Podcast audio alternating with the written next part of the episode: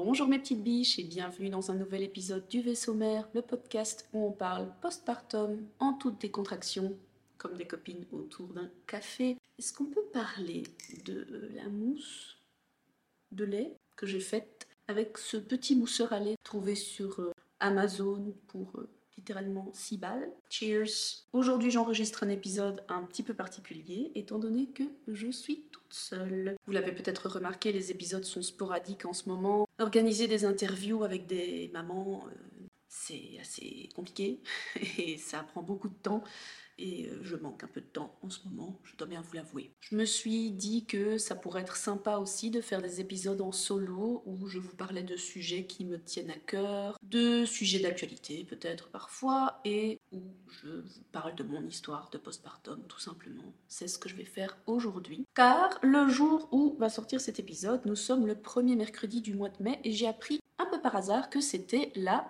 journée mondiale de la santé mentale maternelle, un jour important, une cause importante et qui pourtant n'est pas reconnue par l'ONU. Ce n'est pas une journée internationale ou une journée mondiale de l'ONU. Quand on sait qu'il existe la journée mondiale de la raclette, la journée mondiale des légumineuses, la journée mondiale des plombiers, ou encore la journée mondiale du chat, mais aussi la journée mondiale du chat noir, ça me laisse un peu perplexe, mais soit. Aujourd'hui, donc, je vais vous parler de comment je me suis sentie mentalement euh, pendant mon postpartum. Vous savez que ça a été aussi une des raisons pour lesquelles j'ai lancé ce podcast, mais je n'ai pas spécialement encore abordé mon postpartum à moi dans le vaisseau mère. Donc aujourd'hui, c'est ce que je vais faire. Je vais me concentrer vraiment sur ma santé mentale. Pourquoi mon postpartum a été une des périodes de ma vie les plus difficiles et pourquoi j'en parle aujourd'hui. Pour vous planter un petit peu le décor, moi j'ai toujours eu une tendance à la déprime. Euh, depuis mes 8-9 ans,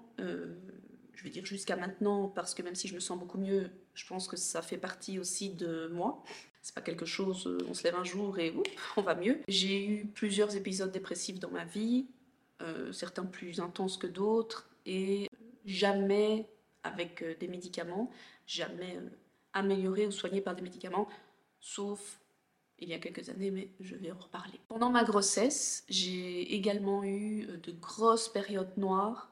Encore une fois, il faut, bien comprendre que ça ne sort pas de nulle part. Je suis quelqu'un avec euh, des problèmes dans ma tête, euh, toujours en voie d'être diagnostiqué pour plusieurs choses, mais tendance à la déprime H24.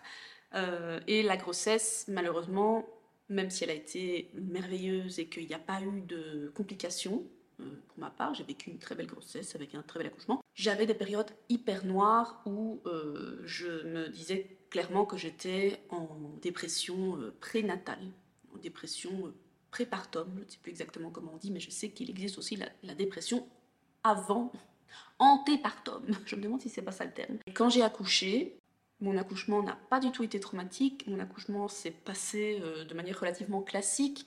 Euh, j'ai accouché par voie basse, j'ai eu une péridurale, euh, bébé était en bonne santé, on a pu sortir de l'hôpital rapidement, mais à partir du moment où je suis devenue maman, j'ai ressenti d'un coup cette pression, cette espèce de bienveillance, mais un peu toxique des gens. Un peu bizarre de dire bienveillance toxique, mais je l'ai vraiment ressenti comme ça, qui voulaient que être maman, ce n'est que du bonheur. Avoir un enfant, ce n'est que du bonheur. Et je sais que les personnes qui disaient ça n'avaient pas comme envie de, supprimer mes états d'âme ou mes sentiments, mais c'est l'effet que ça a eu. Il faut savoir que je suis quelqu'un qui a énormément de mal à demander de l'aide, que ce soit euh, pour attraper un truc dans un rayon en hauteur ou quand je suis au 36e dessous. De ce fait, quand je suis devenue maman, j'ai eu ce sentiment et ce besoin de tout faire toute seule et de tout assumer et pourtant, j'avais et j'ai toujours un mari présent, impliqué, qui euh, m'aidait du mieux qu'il pouvait, euh, mais qui n'a pas eu non plus un congé paternité euh, énorme. Hein. Même combat, je pense, pour la majorité des, couples, je pense. Et voilà, malheureusement, au bout de, quelques jours, il a dû retourner au travail.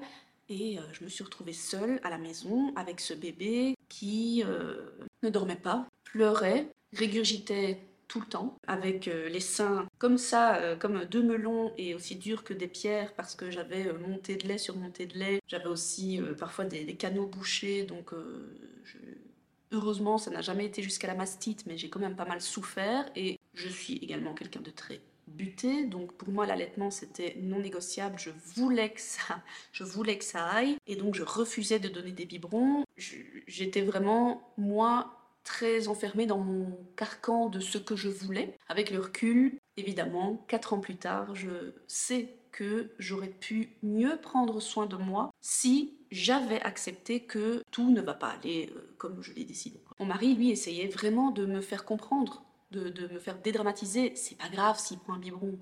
Euh, pourquoi on lui achèterait pas une tutute? Pas qu'il poussait, n'interprétez pas mes propos de, travers, il me poussait pas du tout à arrêter l'allaitement, mettre une tutute pour euh, arrêter de faire pleurer le bébé. C'est juste qu'il essayait de me soulager. Et malgré toutes ces bonnes intentions, moi j'étais vraiment bornée sur ça devait aller comme ça, entre guillemets. Et j'avais vraiment ces idées arrêtées et j'arrivais pas à juste souffler et dire allez, un jour n'est pas l'autre. C'est pas parce qu'il fait pas une sieste au matin qu'il fera pas une sieste après-midi. C'est pas parce qu'il euh, régurgite que ça va pas aller de mieux en mieux. Je vous avoue que le côté euh, régurgiter, vomir, après chaque tété, c'était assez stressant. Mais encore une fois, en regardant en arrière, je me dis, si je m'étais juste autorisée à ne pas aller vers cette image de mère parfaite que je me suis imposée, attention, je pense que je me serais sentie beaucoup mieux. Non, attention. Je me blâme pas et je veux pas euh, jouer au jeu des euh, et si j'avais fait comme ça. J'ai fait comme j'ai fait, j'ai un caractère comme ça et c'est une expérience. Mais ce que je veux dire aussi, c'est que on se met une pression. La société nous met une pression, mais on peut parfois se mettre une pression tellement immense. Au final, vous savez quoi? Je vais vous dire un truc qui va peut-être vous faire rire, mais que le bébé fasse ses siestes ou pas, que le bébé soit allaité ou pas, au final, ils finiront quand même tous par bouffer des frites froides du McDo qui sont restées trois jours sur le siège arrière de la voiture. C'est une blague, bien sûr, mais dans le fond, on arrivera tous à un moment où l'enfant ne voudra plus nos bons légumes cuisinés avec amour et où il nous enverra chier parce que on l'emmerde. C'est la vie, c'est la magnifique vie des parents. Et si vous m'écoutez que vous êtes en plein dans euh, la période bébé et que c'est dur, courage ça ne devient pas plus facile, c'est juste différent, mais je dois avouer que gérer un bambin avec qui on peut parler et voilà, avec qui il y a moyen d'avoir des interactions, c'est quand même une autre histoire, peut-être un petit peu plus facile que le bébé qui pleure non-stop et pour lequel on est un peu perdu. Ceci étant dit, je voudrais revenir sur euh, ce concept de positivité toxique quand on devient parent. Une des phrases qu'on entend le plus, c'est Tu verras, être maman, c'est que du bonheur. Avoir un bébé, c'est que du bonheur. Et euh, je vous le dis tout de go, cette phrase, c'est du bullshit. Bien sûr, il y aura toujours, toujours des gens qui vous diront que leur postpartum a été un rêve de A à Z, que leur maternité se déroule sans encombre, que leurs enfants sont des anges qui n'ont jamais fait une crise. Ces gens avaient vraiment tendance à m'ennuyer avant, parce que moi je ne vivais pas comme ça. Mais la réalité c'est que il existe autant de postpartum que de mères et que de bébés, parce que une femme avec un bébé comme le mien, mais avec une santé mentale différente de la mienne, aurait eu un postpartum totalement différent. Si elle avait été dans un environnement différent, son postpartum aurait été différent. Et moi, avec un bébé différent, mais avec mes problèmes de santé mentale, j'aurais peut-être vécu un postpartum différent. On fait comme on peut avec ce qu'on a. Ça, c'est vraiment une phrase que je veux vous répéter et je vous répéterai euh, tant que faire se peut. On fait comme on peut. Maintenant, quand j'en parle avec des amis, c'est marrant, récemment, euh, il y en a une qui a dit Ah oui, mais euh, toi, tu dis que tu, n'as pas su enchaîner les enfants. J'ai été la première, mon groupe d'amis, euh, à avoir un enfant. Et depuis, elles en ont toutes fait plus, et moi non. Parce que je m'en sentais pas capable. Et encore aujourd'hui, je me dis que waouh, si j'avais un deuxième gamin, avec l'intensité de mon premier, ce serait dur à gérer. Cette amie donc me disait Ah oui, tu n'as pas voulu enchaîner les, les enfants, mais on a tous euh, un certain degré de patience, euh, voilà, un niveau de patience différent. Alors, c'est vrai que je ne suis pas connue pour être la plus patiente du monde, mais je pense que depuis que j'ai un enfant, ça a augmenté de manière exponentielle. Mais surtout, c'est pas qu'une question de patience en fait. Déjà, c'est une question de choix, c'est une question de bon sens aussi, c'est une question vraiment euh, de réflexion pour moi que de se dire qu'on n'en fait pas un deuxième tout de suite ou un troisième ou un quatrième parce qu'on ne s'en sent pas capable. Et si vous voulez m'entendre parler un peu plus de ce sujet de je ne m'en sens pas capable, je vous invite à aller voir une vidéo sur YouTube pour le coup euh, qui s'appelle Je ne voulais pas d'enfant. Vous en saurez un petit peu plus aussi sur mon état d'esprit. Mais cette toxicité positive, elle est, elle est omniprésente on va pas se le cacher, euh, on en entend comme ça. Euh, tu vas voir dès que tu auras accouché, tu oublieras toute la douleur, les déchirures, l'épisiotomie, les contractions, n'importe quoi, ça n'aura plus aucune espèce d'importance quand tu auras ton bébé dans les bras. Tu verras être mère, c'est que du bonheur. Tu verras un bébé, c'est que du bonheur. C'est là que je dis que c'est du bullshit. Parce que en disant ce genre de choses et en entendant ce genre de choses, on invisibilise les sentiments de la mère. On l'empêche de ressentir ou de se sentir légitime dans ces sentiments qui sont parfois très noirs. Bien sûr, tout le monde ne va pas aller euh, jusqu'à l'extrême, tout le monde ne va pas sombrer dans la dépression, tout le monde ne va pas avoir des phobies d'impulsion, tout le monde ne va pas avoir peur de faire du mal à son enfant, mais ce genre de toxicité est omniprésente et c'est peut-être un rappel parce que je pense qu'on a quasiment tous dit ce genre de phrase, ça enlève la légitimité du sentiment chez la femme. Alors ce n'est peut-être qu'une impression, c'est pas euh, c'est pas une loi qui nous interdit de nous plaindre ou de dire que ça ne va pas, mais quand on entend à longueur de journée, quand on vient d'accoucher, qu'on euh, doit être heureuse, qu'on a notre enfant, qu'enfin on est mère, qu'on a un beau petit bébé, qu'il est beau, qu'il est bien rond, qu'il est joufflu, on ne se sent pas légitime de se plaindre ou de crier au secours. Cette toxicité bienveillante ou bienveillante toxicité sais plus comment le dire au final, couplé à mon caractère un peu euh, je veux tout faire toute seule, c'est clairement ce qui m'a fait sombrer. Euh, je voulais vraiment, vraiment, vraiment faire de mon mieux et j'arrivais pas. J'arrivais pas. Je me souviens de, de moments où je filais à la douche, j'étais toute seule à la maison avec Adam et j'avais réussi à le poser vraiment euh, un instant, il s'était endormi et j'avais réussi à le poser. Je file à la douche et il se réveillait. Je sortais de la douche trempée, les cheveux pleins de savon pour aller le, rassurer, le remettre au sein, juste le bercer. Et il y a cette, euh, ce stress constant, on est seul, on a peur de mal faire, on a peur qu'il arrive quelque chose au bébé. C'est, ça a été pour moi. Parce qu'encore une fois, je ne peux parler que pour moi, c'était une angoisse. Et ça a été un très long travail pour moi de euh, me dire que non, mon enfant n'était pas comme les enfants qu'on décrit dans les livres.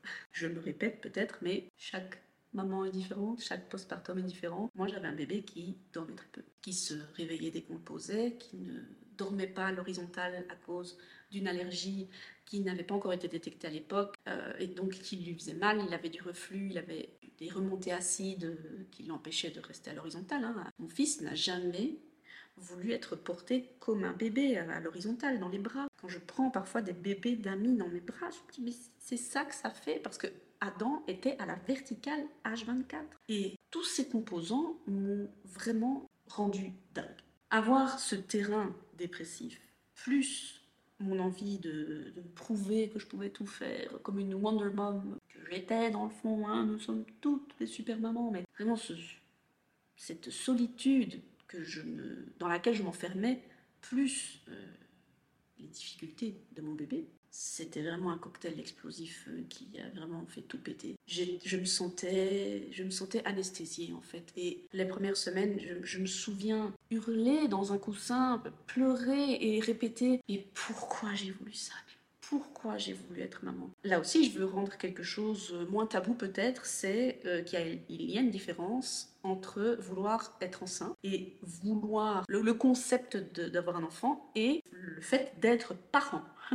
Parce que c'est tout beau, c'est tout rose, c'est tout joufflu, comme on a dit, mais être parent, c'est un métier qui commence à l'accouchement et qui s'arrête euh, à la mort. Hein. Et c'est extrêmement prenant, extrêmement fatigant. Oui, je suis d'accord avec mon ami, ça dépend aussi du niveau de patience, mais pas que. Et vraiment, autant je n'ai jamais regretté mon fils en tant que personne, en tant que petit être humain, autant je m'en voulais de m'être plongée là-dedans. Et si vous avez vu ma vidéo sur pourquoi je ne voulais pas d'enfant, ça vous rappellera peut-être quelques, phrases, quelques anecdotes que j'ai racontées. C'est extrêmement dur pour quelqu'un de fragile mentalement de se dire qu'on a la responsabilité d'un être humain alors que déjà on a du mal à prendre soin de soi et que euh, on ne se sent pas capable en fait et qu'on a l'impression de tout faire de travers. Longtemps, euh, je me suis flagellée en disant arrête de faire ta petite victime, mais ça va plus loin que ça. C'est inconscient, c'est malheureusement quelque chose dans le mental qui, qui foire. J'ai donc vécu les premiers mois de mon postpartum euh, entre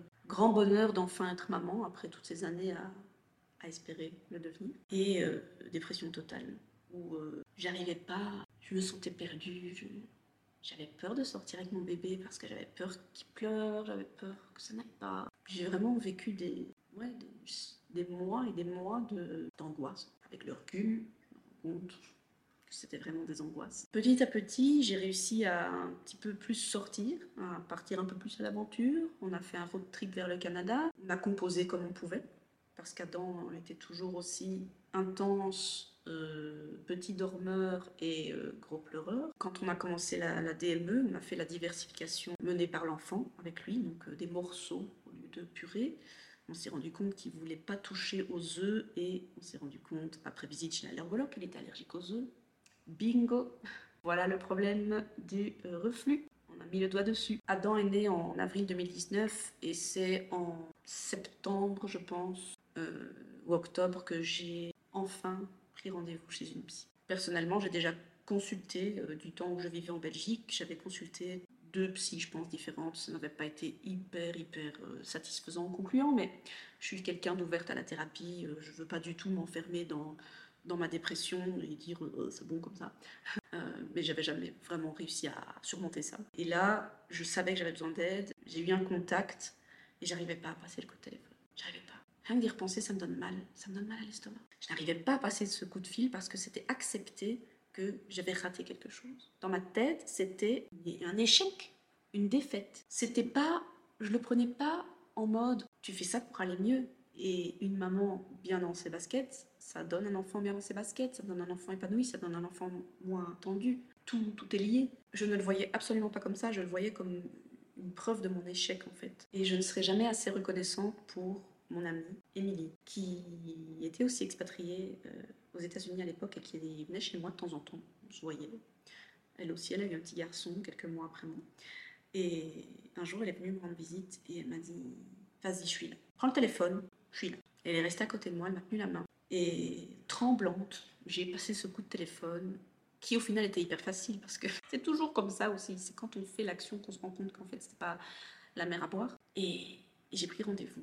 Et du coup, je suis en thérapie depuis novembre 2019, je pense. Alors, je peux vous dire avec euh, bonheur qu'aujourd'hui, ça va beaucoup mieux et que, dans le fond, les, rendez-vous avec ma psy, c'est plutôt euh, pour vider mon sac pour, euh, voilà, pour raconter mes affaires. c'est plus une thérapie de, comment dire, de routine. Mais les premiers mois, oh là là, j'en rêvais de ces rendez-vous. Je, les attendais avec impatience. enfin, j'avais l'impression qu'un poids était soulevé de mes épaules.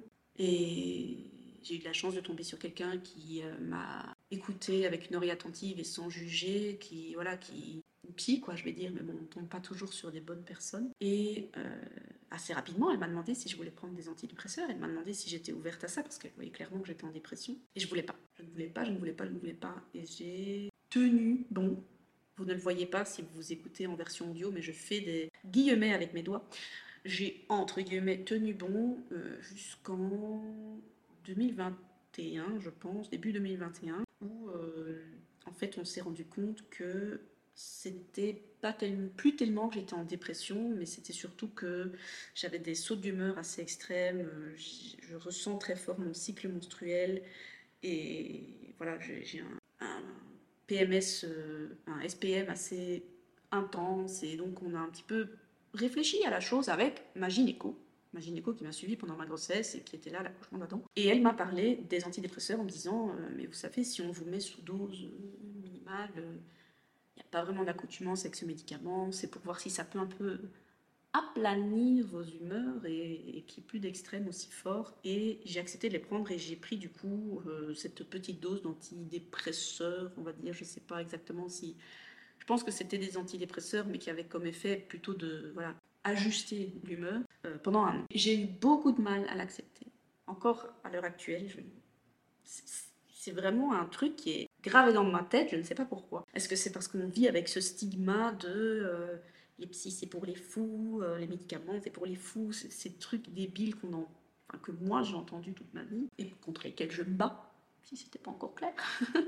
Mais oui, j'ai beaucoup, beaucoup de mal à accepter que je prenais ce médicament. Et puis j'ai senti quand même que ça allait mieux. Puis Adam a grandi et en 2021, il avait déjà deux ans et on passe de bébé à bambin et il y a eu un shift, on va dire, il y a eu un changement dans notre relation, dans moi, ma maternité. J'ai commencé à me sentir un peu plus épanouie, à profiter un peu plus. Mais donc voilà, j'ai pas honte de dire qu'il m'a fallu deux bonnes années. Entre les deux, il y a quand même eu le Covid. N'oublions pas que euh, en mars 2020, on s'est retrouvé en lockdown avec un bambin, un bébé de 11 mois plutôt, il n'était pas encore bambin.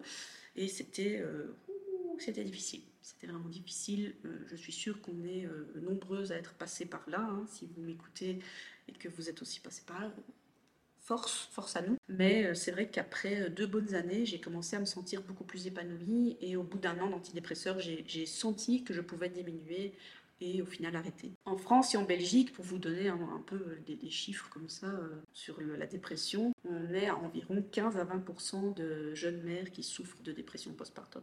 C'est énorme comme chiffre et pour moi, c'est en partie dû au manque d'accompagnement et à l'invisibilisation de la santé mentale des mères. C'est pour ça que j'ai créé ce podcast. C'est pour ça que je parle de expérience et c'est pour ça que je partage les histoires euh, de mes invités. Je souhaite vraiment de tout mon cœur qu'on parle de postpartum et de maternité, pas comme une image soit toute noire, soit toute blanche, mais comme une image pleine de couleurs où il y a des moments où on a envie d'accrocher notre gamin au mur et des moments où on fond d'amour parce qu'on sait que cet amour est le plus bel amour du monde. Je veux aussi un espace de partage où, on n'a pas peur de dire que parfois nos gamins nous emmerdent, où on n'a pas peur de dire qu'on n'a pas aimé le stade nourrisson, où on n'a pas peur de dire qu'on euh, s'est senti euh, sous pression par la société, d'allaiter, de faire du cododo, pas de cododo, du portage, pas de portage. Le vaisseau mère, c'est vraiment notre endroit à nous, où on peut tous dire. Et parfois, je me dis, pourquoi tu partages? Ces bouts de ta vie qui sont tellement intimes. Mais quand j'ai vos retours, je sais que ça en vaut la peine. La santé mentale, on commence seulement à en parler. Ça commence seulement à être moins tabou, notamment grâce, encore une fois, guillemets dans les airs, au Covid, avec euh, toutes ces personnes qui ont eu ce besoin de, consulter euh, à cause du lockdown, à cause de la maladie, à cause de, ce stress ambiant qu'on a vécu pendant plusieurs années maintenant. Alors est-ce que c'est un effet positif de cette période, je ne sais pas, mais toujours est-il qu'on en parle plus qu'avant. Mais alors la santé mentale des mères, ça reste encore très tabou. Ça reste encore un sujet délicat qu'on n'ose pas aborder. Quand on nous demande comment ça va, on a tendance à dire ça va. Et ici, on a le droit de dire quand ça va pas, quand ça va bien. On peut tous dire. Je vais vous mettre euh, dans la barre d'infos slash la description de l'épisode quelques ressources, notamment le site euh, d'un centre dans lequel je suis allée quand j'étais en postpartum qui s'appelle euh, The Motherhood Center euh, et qui est donc à New York et qui décrit les euh, PMAD. Je ne sais pas s'il y a une traduction officielle en français, mais c'est les Perinatal Mood and Anxiety Disorders. Tout ça, en fait, est repris sous le, sous le terme chapeau dépression postpartum, mais pour moi, c'est trop réducteur, ce terme, du moins en français. La dépression, c'est une chose, mais dans les PMAD, on a quand même pas mal d'autres choses, notamment la rage du postpartum, les angoisses du postpartum et le, PTSD, le, syndrome post-traumatique, et aussi la psychose du postpartum. Je vous invite vraiment à aller consulter ce site qui parle de tout ça. Si vous avez l'impression que vous souffrez d'un de ces troubles, ne restez pas seul. Parlez-en à quelqu'un. Votre voisine, votre soeur, votre frère, votre père, votre mère, surtout votre médecin. Ne restez pas avec quelqu'un qui va balayer vos sentiments et vos impressions et vous dire mais non, c'est le baby blues. Le baby blues, ça dure 15 jours maximum. Au-delà de 15 jours, on s'inquiète. Ça, c'était le moment information très importante. On ne reste pas seul avec ses sentiments noirs. Je sais que c'est dur et je serai toujours la première à dire que la maternité n'est pas toute rose, mais quand on sent dans son cœur que ça ne va pas, il vaut mieux aller voir quelqu'un pour rien. J'aurais fait des guillemets dans les airs pendant tout l'épisode, mais pour rien, entre guillemets, plutôt que de rester seul parce que ça peut être très grave. Voilà mes petites biches, j'espère que cet épisode en solo vous aura plu et j'espère que euh, vous serez emballés par euh, ces hors-séries où euh, je papote seule devant mon micro. N'hésitez surtout pas à me faire vos retours. C'est vrai que c'est un exercice un petit peu particulier de faire un podcast en solo par rapport à un podcast avec une interview. Donc euh, voilà, j'attends vos retours avec impatience, comme toujours, en commentaire sur YouTube. Vous pouvez aussi me laisser euh, une note sur euh, les sites de podcast ou m'envoyer un petit message sur Instagram. Ça me fait toujours tellement plaisir de lire vos messages. Donc je vous attends sur les réseaux sociaux et je vous fais d'énormes bisous. À bientôt